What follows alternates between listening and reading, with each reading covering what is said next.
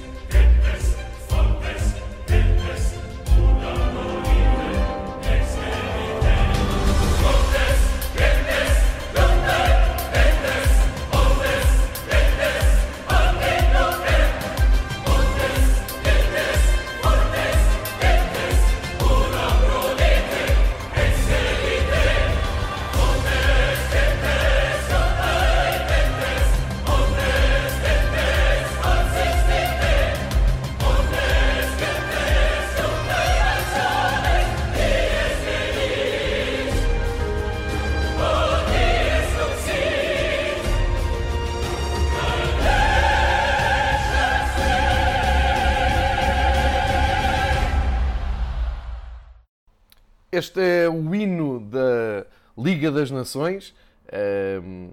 É um pouco extenso, mas eu não tenho a certeza que toda a gente já o tenha ouvido por inteiro e eh, trouxe-o de propósito para este episódio especial, só em áudio, só podcast, Fever Pitch, todo ele dedicado à Liga das Nações. A Liga das Nações na segunda edição e eh, com um arranque com uma dose dupla, eh, apenas a exceção para Liechtenstein e Gibraltar, que só tem um jogo, e já vou explicar porquê.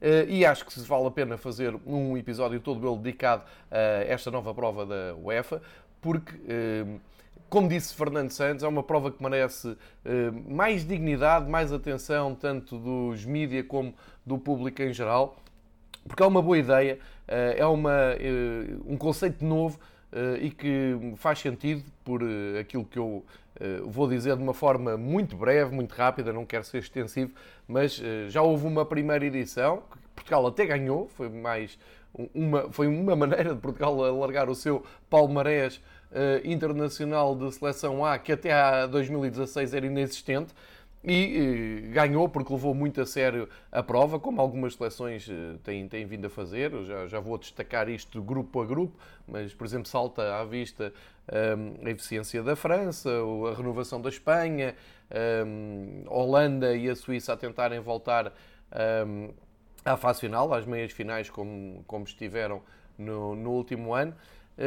E por isso resolvi dedicar aqui um, uns minutos a esta prova da Liga das Nações. Sei que não é popular, sei que há muita gente que não liga e que não gosta das, das provas de seleções, que atrapalha muito o calendário de clubes, o que é verdade, mas uma vez que ela existe, uma vez que tem uh, projeção no, nos canais de, dedicados a futebol, como é o caso da Sport TV em Portugal, acho que vale a pena fazermos aqui um pequeno balanço e também perceber o que mudou no futebol nos últimos tempos, sendo que Uh, podemos fazer um, um, uma ponte para a final do Campeonato do Mundo que aconteceu em julho de 2018 na Rússia, para uh, esta jornada da Liga das Nações. Isto porque repetiu-se essa final, França e Croácia voltaram-se a repetir. O futebol mudou, o mundo mudou, tudo mudou à volta do futebol, mas o resultado foi exatamente o mesmo: França 4, Croácia 2. Acho que é um bom mote para uh, avançarmos. Porque é que esta prova uh, realmente é interessante e não é apenas mais uma paragem no, no calendário? Porque é uma prova desenhada uh, para um, jogos equilibrados. Isto é, nós estamos habituados àquelas fases de qualificação da UEFA para o Campeonato do Mundo e para o Campeonato da Europa, que ao longo dos anos, ao longo das décadas, se tornaram previsíveis, eu diria até monótonas e, e com muitos jogos aborrecidos. Isto porque os grupos são extensos, as seleções são obrigadas a fazer uh, 12 jogos, com grupos de, que chegam a ter 6 países, uh, e a composição de cada grupo para uh, essa, essas fases de apuramento para fases finais de Mundial ou Europeu ficam sempre marcadas por a presença de cabeças de série, equipas eh, depois ali de coeficiente médio e eh, equipas fracas. Isto faz com que as equipas mais fracas, os países menos representativos, ou se quiserem do, da cauda do coeficiente da UEFA, tenham sempre tarefas absolutamente uh, impossíveis. E não só, uh, acaba por ser desmotivante para uh, os países que, aqui nesta Liga das Nações, pertencem à Liga D, porque realmente eles só têm a hipótese de pontuar quando jogam contra países mais ou menos da, da sua equivalência. E isso é quase impossível porque eles são distribuídos. Eu estou a falar aqui de, de uma coleção de sete seleções, que teoricamente são as mais fracas da UEFA e cada uma dessas seleções vão para sete ou oito grupos diferentes e nunca vão ter grandes hipóteses de pontuar. Quando conseguem pontuar, é uma festa, é um, é um, é um feito, mas fica sempre marcado pelo falhanço da equipa, teoricamente mais forte, e acaba por ganhar ali uns contornos de escândalo. Portanto, torna-se muito melhor para todos eh, que estas sete seleções, e estou a começar realmente por baixo, estas sete seleções tenham hipótese de jogar entre si porque uh, vão conseguir ficar mais motivadas, vão ganhar pontos, vão ganhar moral, conseguem ter ali uma, um objetivo de subir uma divisão, passam da Liga D para a Liga C. e penso que isso é, é muito positivo porque depois incorporar uma destas equipas, temos sete, ser mais forte das 7, conseguir chegar à Liga C e depois até conseguir uh, aumentar o seu ritmo competitivo, a sua qualidade futebolística, é um trabalho bom que, a UEFA faz. Isto depois tende-se numa pirâmide por ali acima. Depois do, do, da Liga D, onde temos realmente as 7 seleções mais fracas, temos na Liga C aquelas seleções que querem umas querem olhar à Liga B e outras querem evitar a queda na, na última divisão. Eu acho que isto vem eh, aumentar eh, a potencialidade futebolística das seleções, vem equilibrar os jogos e vem tornar os jogos muito mais uh, atraentes. Porque o que acontece, e nós basta, uh, a nós basta-nos olhar para a carreira de Portugal nos diversos um, anos em que lutou pela fase de qualificação, tanto do Mundial como do Europeu, e o que nós constatamos é que muito facilmente Portugal um, tem exibições muito interessantes contra países uh, de coeficiente futebolístico muito baixo. Isto porque uh, é muito difícil estarmos sempre a motivar os jogadores contra uh, jogos contra Malta, Luxemburgo, uh, só para dar aqui alguns exemplos, e não querendo melindrar em nada esses países, mas acho que é perceptível que é muito mais interessante para Portugal estar a jogar com as melhores seleções, com as seleções mais fortes, com a Croácia, a França, uh, como jogou no, no ano passado, jogos muito difíceis, porque vai aumentar a motivação, vai realmente uh, dar para os selecionadores tirarem lações do real valor da, das suas seleções e faz com que os jogos mediaticamente uh, acabem por ser muitíssimo mais interessantes uh, do que aqueles 12 jogos que as seleções são obrigadas a fazer ao longo de mais do que uma temporada, para depois no fim já sabe que quase sempre passam as as melhores seleções e com estes novos esquemas da, da UEFA, quem não passa acaba sempre repescado nos playoffs e por aí fora. Mesmo assim, é verdade, eh, a Itália falhou um Mundial, a Holanda ficou de fora também de umas fases finais, eh, enfim, mas isso historicamente sempre aconteceu na, nas provas da, da, FIFA e da UEFA. O que eu quero dizer com isto é que realmente a, a prova Liga das Nações é realmente interessante porque nos dá jogos interessantes, mesmo quando uh, coloca frente a frente seleções, uh, enfim, menos mediáticas, uh, porque os, os, jogos teoricamente são sempre equilibrados e aumenta muito o nível de interesse. Ora, posto esta, esta campanha pro Nations League, vamos ver então o que foi feito nestas duas jornadas. portanto, foi uma paragem de datas FIFA que no fundo é de datas UEFA, que só a UEFA uh, é que colocou a sua, a sua prova em andamento. Aqui é outra discussão, se a UEFA podia ou não ter abdicado da Liga das Nações este ano, uma época com contornos muito especiais e com o calendário muito, muito cheio. Uh, não sei se, se fica bem à UEFA uh, impor esta Liga das Nações, segunda, segunda versão, Uh, poderia ter aliviado bastante o calendário se ficássemos só com os playoffs, lá está a repescagem de clubes europeus ehm, para o Campeonato da Europa que devia ter acontecido este ano, mas uh, a UEFA quis ir avante com uh, a Liga das Nações, é mais uma prova para, ehm, enfim, mais um desafio contra o Covid, tivemos alguns casos ehm, espalhados pela, pela Europa, enfim, nada de grave, nada que tenha perturbado muito a competição, mas parece-me claramente forçado. Mas já que a temos, vamos olhar e vamos começar precisamente pelo, pela Liga D. Ora bem, o que é a Liga D? A Liga das Nações está dividida da Liga A à Liga D. Um, se virmos isto como divisões normais do futebol em campeonatos nacionais, digamos que a Liga D é a última divisão do, da, da competição. Uh, a Liga D está dividida em dois grupos, tem o grupo 1, o grupo 2, uh, engloba sete seleções, o grupo 1 tem 4, o grupo 2 tem 3. Ora, estas seleções são, teoricamente, como eu disse, das 55 seleções que fazem parte da UEFA, hum, das mais fracas. Então, temos as Ilhas Faroé, temos Letónia, Malta e Andorra, todas no grupo 1, e no grupo 2, Liechtenstein, Gibraltar e San Marino. Quero já aqui dizer, eh, para quem segue eh, futebol internacional e para quem usa a rede social Twitter, para seguirem a conta de San Marino, uma conta de apoio à seleção que é muito engraçada. Eles sendo praticamente eh, a equipa talvez a mais fraca destas 55, têm muita piada na maneira como abordam os pré e pró-jogos, com muito humor. Ora, olhando então para esse grupo 2, tivemos uma vitória de Gibraltar sobre San Marino por 1-0 um e depois San Marino voltou a perder em casa uh, com o Liechtenstein por 2-0. Isto faz com que o Liechtenstein tenha 3 pontos, Gibraltar tenha 3 e San Marino 0. Ora, aqui está um exemplo de como o Liechtenstein e Gibraltar conseguem somar pontos, o que costuma ser praticamente impossível naquelas tais fases de qualificação para o Europeu e Mundial.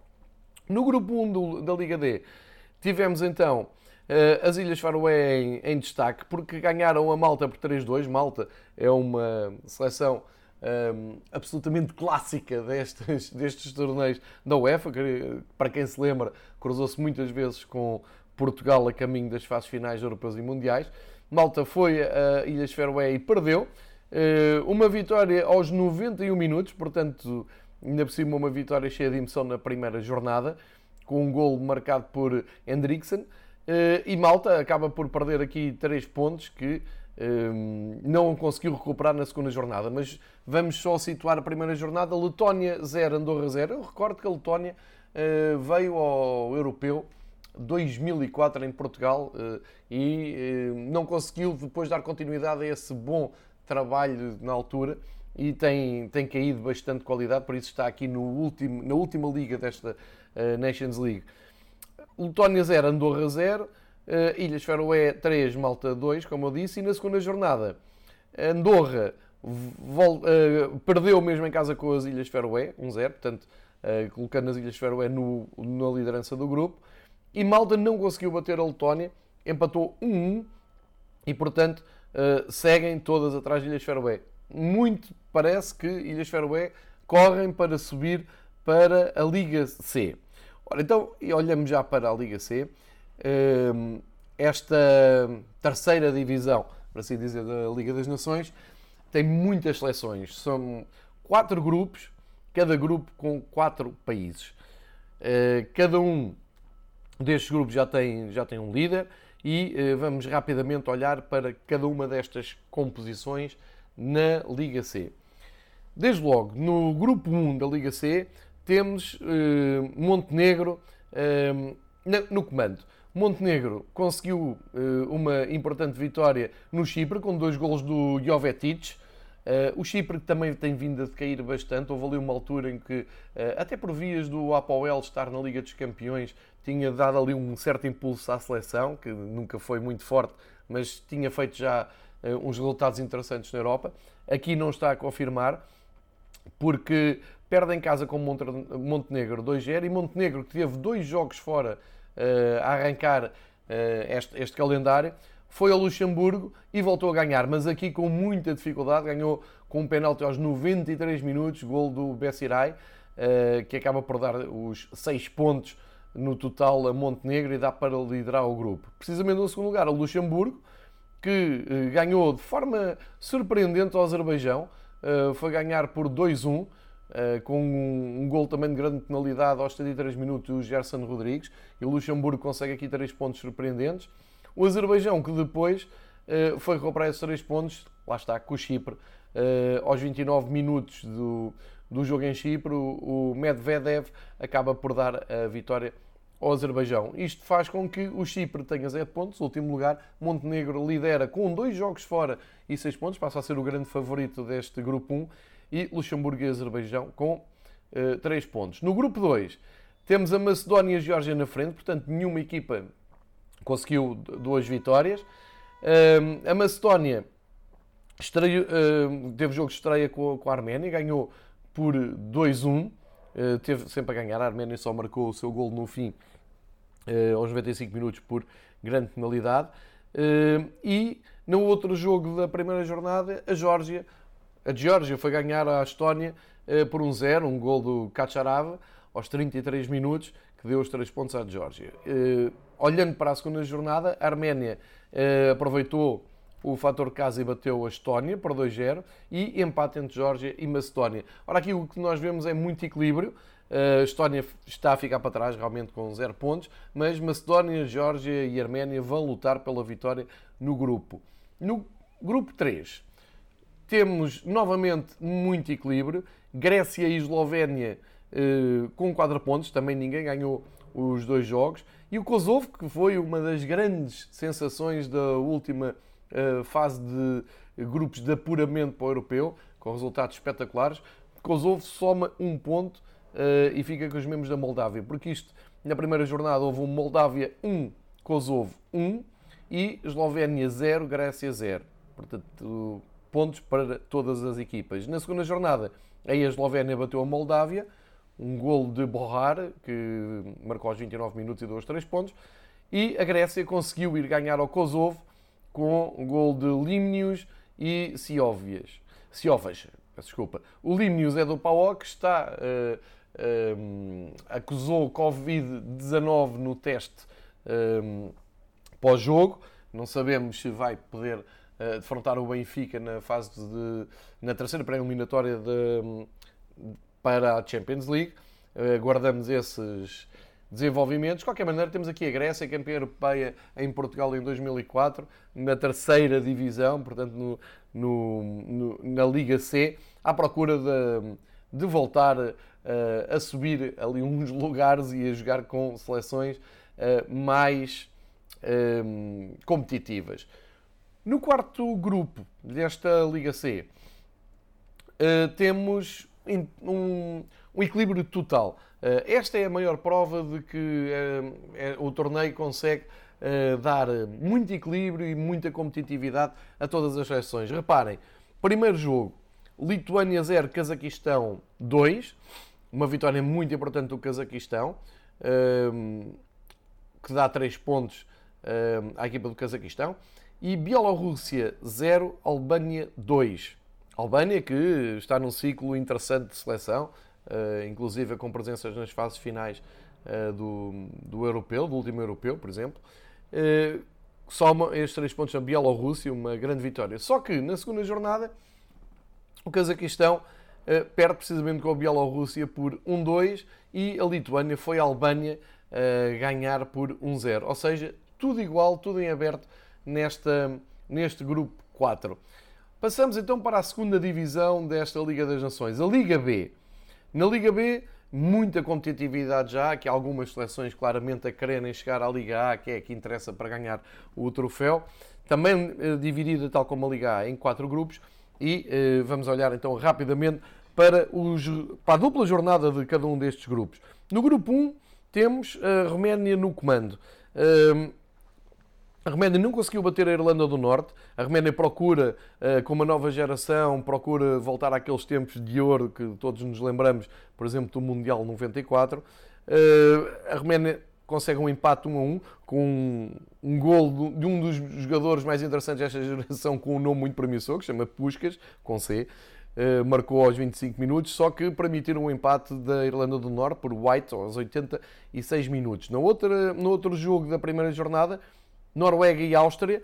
Eh, a Áustria ganhou, eh, eu diria, com o estrondo da Noruega. O Haaland marcou aos 66 minutos, mas eh, a Áustria conseguiu, ou melhor, a Áustria até já estava a ganhar nessa altura, com gols do Gregoric e também do Sabitzer, de penalti, e portanto uma vitória muito importante da Áustria. Só que na segunda jornada a Noruega, enfim, já se encontrou e a dupla Haaland e Sorlot acabam por fazer grandes estragos e golearam na Irlanda do Norte por um impensável 5-1, eh, dando ali um regresso à corrida da Noruega pela vitória no grupo. A Áustria eh, devia ter aproveitado o balanço da vitória sensacional na Noruega, eh, mas acabou por ser surpreendida em casa pela Roménia. A Roménia foi ganhar por 3-2 em Viena e acaba por lançar a confusão total no grupo. Aqui, a Irlanda do Norte claramente uh, a ficar como grande candidata a descer à terceira divisão e na luta pela subida, Roménia, Noruega, Áustria, todos com uh, hipótese de continuarem essa, essa luta. Um grupo muito, muito interessante, muito equilibrado entre Roménia, Noruega e Áustria, cada um com, os, com as suas, os seus novos valores, novas gerações e todos com muita, muita qualidade. No grupo 2, a Escócia tirou proveito de, de, uma República Checa dizimada com jogadores a acusarem Covid, uh, apareceu com uma equipa uh, completamente remendada. se bem que na primeira jornada a Escócia não foi além do empate em casa, com o inevitável Zahavi de Israel a empatar e a, responder, ao gol de Christie. 1 um a 1 um entre Escócia e Israel. A República Checa tinha conseguido na Eslováquia eh, uma vitória, eu diria, normal por 3-1. Só que nessa segunda jornada, Israel volta a empatar com a Eslováquia 1 a 1. Aliás, empatou mesmo no, último no último minuto. Eh, esteve a perder desde os 14. E eh, a Escócia aproveitou então essa tal equipa de recurso da República Checa para ir ganhar por 2-1. Muito difícil com o guarda-redes da Escócia a ser o melhor em campo. A verdade é que aproveitaram para se chegar à frente. Agora dá-me ideia que a República Checa voltando ao normal, e hoje em dia voltar ao normal é muito, um, muito subjetivo. Uh, a República Checa continua a ser grande favorita porque não vi a Escócia assim com uma superioridade para ir além. Israel e Eslováquia vão tentar fugir ao último lugar. No grupo 3 uh, eh, temos a Rússia muito bem, dois jogos, seis pontos vitória com a Sérvia em casa e uma boa exibição uh, com o inevitável Dziuba a marcar, também golos de Karavaev. Uh, aliás, o Dziuba uh, bisou, marcou um penalti e depois marcou aos 81. Karavaev marcou outro gol. E o Mitrovic, do Sérvia, reduziu, mas a Rússia levou os 3 pontos e voltou a levar 3 pontos numa difícil deslocação à Hungria, ganhando por 3-2, enquanto Sérvia e Turquia empataram 0-0. Isto é, a Rússia parece encaminhada para vencer o grupo uh, e mostrou realmente argumentos fortes de bom futebol. E finalmente no grupo 4 desta uh, segunda divisão temos uh, País de Gales, de Ryan Giggs, a liderar. Gales foi à Finlândia e ganhou por 1-0, a 10 minutos fim um gol do Moore e na, vitória, na recepção à Bulgária Nick Williams, um jogador dos quadros do Liverpool, entrou aos 65, marcou aos 95 e deu uma vitória épica eh, de Gales sobre a Bulgária. É verdade, são duas vitórias muito suadas, mas a verdade é que dão a liderança a País de Gales. Dois jogos, dois golos marcados, é sofrido seis pontos. É, é, os números é que interessam. A Finlândia, que muito hum, tinha prometido com uma nova geração também de jogadores interessantes, conseguiu ganhar na Irlanda, uma vitória importante, ganhou por 1-0, enquanto hum, no outro jogo da primeira jornada, uh, Bulgária e Irlanda empataram 1-1, com Kraev, que passou pelo Gil Vicente a fazer o gol da Bulgária, uh, só não deu vitória porque Duffy da Irlanda marcou aos 90 mais 4. Isto é, temos Gales no primeiro lugar, Finlândia na perseguição com 3 pontos, Irlanda e Bulgária com 1 ponto.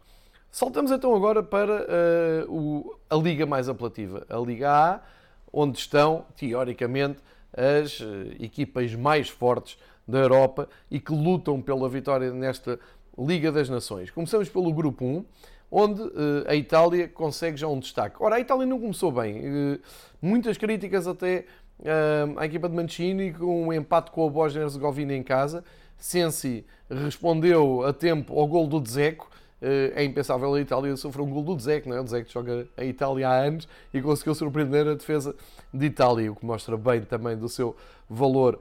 1 a 1 no Itália-Bósnia, portanto uma decepção esta estreia de Itália.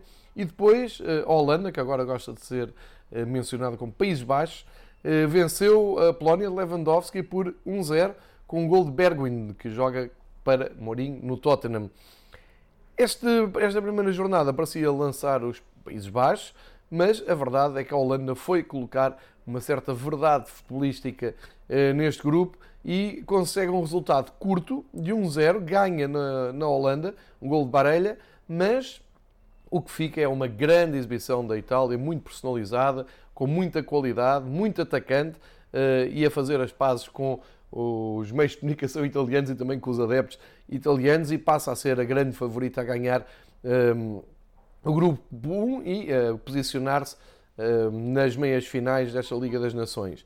No outro jogo, a Bósnia perde em casa com a Polónia, depois do tal empate com, com a Itália, a Polónia a recuperar terreno. Gilic e Grozicki fazem os golos da Polónia. Isto depois de, um, de feitas as contas, temos Itália no primeiro lugar, Polónia e Países Baixos um, na perseguição, Bósnia com um ponto. Aqui nada está definido, eu só digo é que a Itália parece claramente favorita, pelo menos depois de, da exibição que fez na Holanda. No grupo 2, Bélgica lidera com 6 pontos e, eh, pelo meio, uma grande exibição da Bélgica na Islândia. Uh, apesar de terem começado a perder na Islândia por uh, 1-0, uh, aliás, ao contrário, a Islândia ter começado a ganhar em Bruxelas por 1-0, com surpresa, a resposta da Bélgica foi impressionante. Witzel, Batshuayi, Martens e Doku em estreia a fazerem 5 gols para a Bélgica, sendo que Batshuayi acabou por uh, bizar. Ele quer falado para um empréstimo do Chelsea ao Crystal Palace para esta temporada, está em excelente nível. Uh, e a Bélgica soma os 6 pontos porque já tinha ganho na Dinamarca, numa saída muito difícil. Ganhou por 2-1, aí com Denayer e Mertens a fazerem os golos, e assim respondem à vitória da Inglaterra na Islândia que enfim, teve contornos dramáticos, só apareceu uma vitória aos 92 minutos com uma grande penalidade marcada por Sterling e hum, um minuto ou dois depois a Islândia desperdiçou uma grande penalidade que podia ter dado o empate. A verdade é que a Inglaterra não convenceu com a Islândia e também não convenceu na deslocação a Copenhaga, empatou 0-0 com a Dinamarca e eh, levanta aqui algumas dúvidas. A seu favor, a Inglaterra tem o facto de poder resolver as coisas num confronto duplo direto com a Dinamarca. Uh, a ver, vamos se a Inglaterra tem futebol suficiente para ultrapassar uh, esta Bélgica que parece imparável. No grupo 3, Portugal, o detentor do título, continua a levar muito a sério esta competição. Estreou-se em grande estilo contra os vice-campeões do mundo, vice-campeões do mundo da Croácia, também muito desfalcada, sem Modric e sem Rakitic. Portugal aproveitou, sem Cristiano Ronaldo na primeira jornada, goleou por 4-1. João Cancelo, Diogo Jota, João Félix, André Silva que entrou e marcou. Todos em grande nível, grande exibição de Portugal a mostrar que há vida além de Cristiano Ronaldo. Enquanto a Suécia perdeu em casa com a França, os campeões do mundo não convenceram uh, nesta deslocação um, à Suécia, mas trouxeram os três pontos, que era o mais importante. E nesta segunda jornada, eu diria que voltou tudo ao normal. Cristiano Ronaldo voltou a ser titular e mostrou porque é que realmente é o melhor. Fez dois golos, um clássico para ele nesta, neste estádio da Suécia. Fez os dois golos da vitória, Portugal com uma exibição segura, uma vitória preciosa, soma aos seis pontos, os mesmos que a França, que na reedição da tal final do Mundial, como eu já disse, eh, venceu por 4 a 2 a Croácia. Voltou a não ser uma exibição muito convincente da França. A França tem ali alguns problemas de identidade com o Deschamps, usar aquele sistema de três defesas centrais ou três defesas no corredor central, assim é que é. Um, e entregar depois a jogadores explosivos como Mbappé, que entretanto ficou de fora por ter acusado positivo no Covid-19 para este segundo jogo. Mas uh, a verdade é que a França lá chegou à vitória, o gol do Griezmann. Um, o, o Livakovic, o guarda-redes, croata não foi, um, não foi feliz e acabou por fazer um autogol. O, o Pamecano fez o, o gol aos 75 minutos e o Giroud, de grande penalidade, uh, confirmou a vitória contra a Croácia, que viu golos marcados por Lovren e Brecal, uh, mas sem dúvida nenhuma a França a fazer os mínimos para pelo menos lutar, e é isso que vai acontecer. O representante do grupo 3 nas meias finais vai sair entre Portugal e França, e no duplo confronto entre Portugal e França, vamos eh, ficar a saber quem é a seleção mais forte, ou seja, a reedição da final do Euro 2016, depois da reedição da final do Campeonato do Mundo. No grupo 4, aí a Espanha eh, mostra uma ligeira vantagem, mas aqui eh, há que ir com cautela, porque o empate entre a Alemanha e a Espanha que abriu o grupo, um grande jogo, Uh, o Timo Werner colocou a Alemanha em vantagem aos 51 minutos, mas a Espanha, uh, com, com muita personalidade, acabou por chegar ao empate por Gaia aos 96. Aqui o, o que acontece é que a exibição da Alemanha foi muito melhor que da Espanha e ficou uma sensação de resultado enganador. A Alemanha normalmente teria ganho este jogo e, portanto, acho que é precipitado colocar a Alemanha fora uh, do favoritismo deste grupo quarto. Agora, a verdade é que a Espanha que teve mérito, empatou. Entretanto, a, a Ucrânia tinha ganho vantagem no grupo, vencendo a Suíça. Uh, e nesta segunda jornada, uh, a Suíça voltou um, uh, só um ponto, mas enfim, é contra a Alemanha, também não podemos dizer, voltou a falhar, enfim, ganha um ponto. E aqui sim, neste Suíça-Alemanha, a Alemanha pareceu muito desmotivada depois daquele mau resultado e boa exibição com a Espanha. Tropeçou, fez dois pontos, um, a Espanha aproveitou e goleou a Ucrânia e por isto mesmo acaba esta jornada dupla em grande e aparecer mais uh, bem posicionada para chegar um, às meias finais. Vamos ver qual é a resposta da Alemanha. Muitas críticas, inclusive do Gundogan, à maneira como a Alemanha abordou o jogo com a Suíça. Um, entretanto, a Ucrânia aproveita e está ali com 3 pontos à frente da Alemanha. Vamos ver o que restam das uh, quatro jornadas que sobram. Este é o balanço um, detalhado, uh, grupo a grupo, de cada liga, da Liga A até a Liga D, com um enquadramento competitivo. Eh, e também para ver se consigo que quem tiver a paciência de ouvir este episódio do Fever Pitch fique eh, mais convencido e mais motivado para seguir a Liga das Nações, que eu acho que é uma belíssima competição de nações, embora vou voltar a focar esse aspecto, me pareça que este ano eh, poderia ter ficado em stand-by, uma vez que o calendário competitivo futebolístico europeu já está demasiado preenchido. De qualquer maneira, tivemos o arranque então da Liga das Nações uh, desta época, com estes jogos, alguns muito interessantes, e vai voltar os jogos de campeonatos eh, nacionais, portanto, os jogos de competição interna. A relembrar que a Inglaterra arranca o campeonato este fim de semana, a Espanha arranca o campeonato este fim de semana, na Alemanha a taça. Um, em Portugal ainda vamos ter que esperar, mas entretanto o Benfica tem a, pré, a terceira pré-eliminatória da Champions já na próxima semana. Portanto, regressamos uh, ao ritmo interno no Fever Pitch com vários episódios dedicados a muito futebol internacional. Obrigado por me seguirem, obrigado por ouvirem este episódio e uh, até à próxima.